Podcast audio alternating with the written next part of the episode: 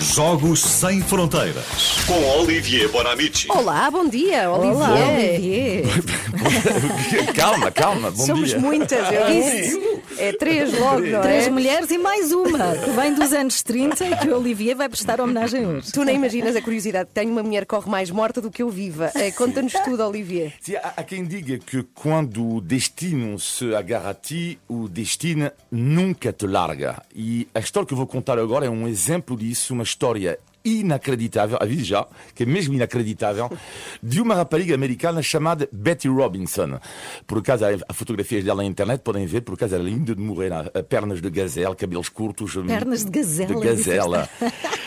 Nos Jogos Olímpicos de 1928, em Amsterdão, as mulheres então têm finalmente acesso, eh, pela primeira vez, a provas de atletismo. E Betty Robinson, com 16 anos de idade, então ganha o ouro na prova mítica dos 100 metros. Parece um rapazinho, ela, não é? Já viste, eu também já fui Mas ver. aquele é lindo mesmo. É linda. É. E um ano antes do, desta medalha de ouro, portanto, começa aqui o destino incrível de Miss Robinson, uma jovem estudante perto de Chicago, eh, não sabia que ia fazer carreira eh, no atletismo e como é que isto nasce? Começa, prim- primeiro ela tem que apanhar o comboio e eh, chega atrasado na estação, e nós todos já tentamos fazer isto, não é? Que é lançamos um sprint para chegar à hora. Ela lança um sprint e consegue apanhar o comboio, só que eh, dentro da carruagem, ela entra na carruagem e está o professor dela na mesma altura. Que vê a rapariga e diz, mas espera aí, mas tu, tu corres com esta velocidade? Amanhã vais ter comigo.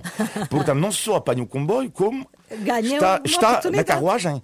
O professor dela, no dia seguinte, eles vão fazer, vão cronometrar a rapariga na escola e lá percebem-se a loucura, porque ela corre na altura eh, 12 segundos, 12 segundos na altura, os 100 metros. Portanto, Uau. um ano depois da história do comboio, ela ganha os Jogos Olímpicos. Agora, 1931. Betty tem 21 anos e com o primo dela, ela vai fazer uma pequena viagem de avião eh, que se despenha. Betty eh, não mexe, Betty morreu. Ah. O corpo dela chega na câmara eh, funerária e lá o médico legista diz: Mas espera aí, ela respira. não? Ela Ah, respira. Eh, ela, ela- ela- ela não morreu. Destino número 2. Portanto, primeiro, primeiro o comboio, destino número 2, ela não morre, vai ficar sete Em meses avião, é sempre em transportes, de É, facto. acontece qualquer coisa em transportes. Sete meses no quê? no coma. eh, Em coma? em coma e é impossível para ela, dizem os médicos, claro, de correr de novo, mas o destino é mais forte do que tudo. E ela vai conseguir, conseguir dar a volta a todas as previsões, só que não consegue ela apenas uma coisa, dobrar o joelho por causa do tal acidente. Então, 1936 agora, Jogos Olímpicos de Berlim. Então, estamos a fazer cinco anos após o seu acidente. Ela não pode fazer os 100 metros, porquê? Porque ela não pode, por causa do joelho, estar no bloco de partida. Isto tem que dobrar o joelho no bloco de partida Ah, do tem, atletismo. sim. Ela não pode os 100 metros, ok. Mas ela pode participar numa outra prova, que é o 4 vezes 100 metros. que São quatro atletas, não é? Portanto, ela não pode estar na posição número 1, por causa do bloco de partida, mas pode estar na posição 2, 3 ou 4. Bom. Outro destino, ela faz um erro inacreditável, ela, esquece- porque da altura não havia treinador tudo isso, ela tem dois sapatos apenas do pé esquerdo. Ah, então, ah, é? um sapato de pé direito.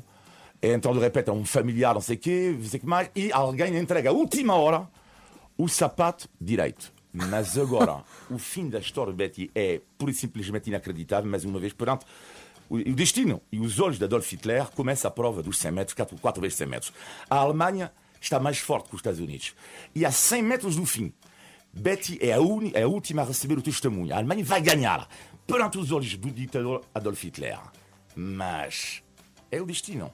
A Alemanha vai deixar cair o testemunho a 100 metros. Betty só tem que acabar o trabalho e vai ganhar a medalha de ouro. Destino número 3. Espetacular. Robinson. E para homenagear Betty Robinson, tentei procurar uma música de 1936, hesitei, Duke Ellington, Fred Astaire, eh, que são, lá está, 1936, por acaso podem ver lá em casa, são todas músicas de classe, parece até músicas do Natal, algumas delas Aham, hoje em dia, esta classe pura e dura.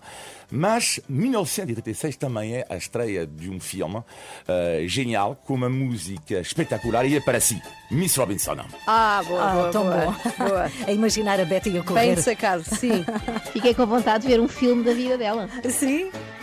Que vida, não é? Que Bem, é magnífico, sim, sim. impressionante. Já fui vê-la e já vou ler a história. Obrigada, Olivier. Obrigada, Olivia. Obrigado. Adeus, Adeus. até breve. Até, até segunda da semana que vem.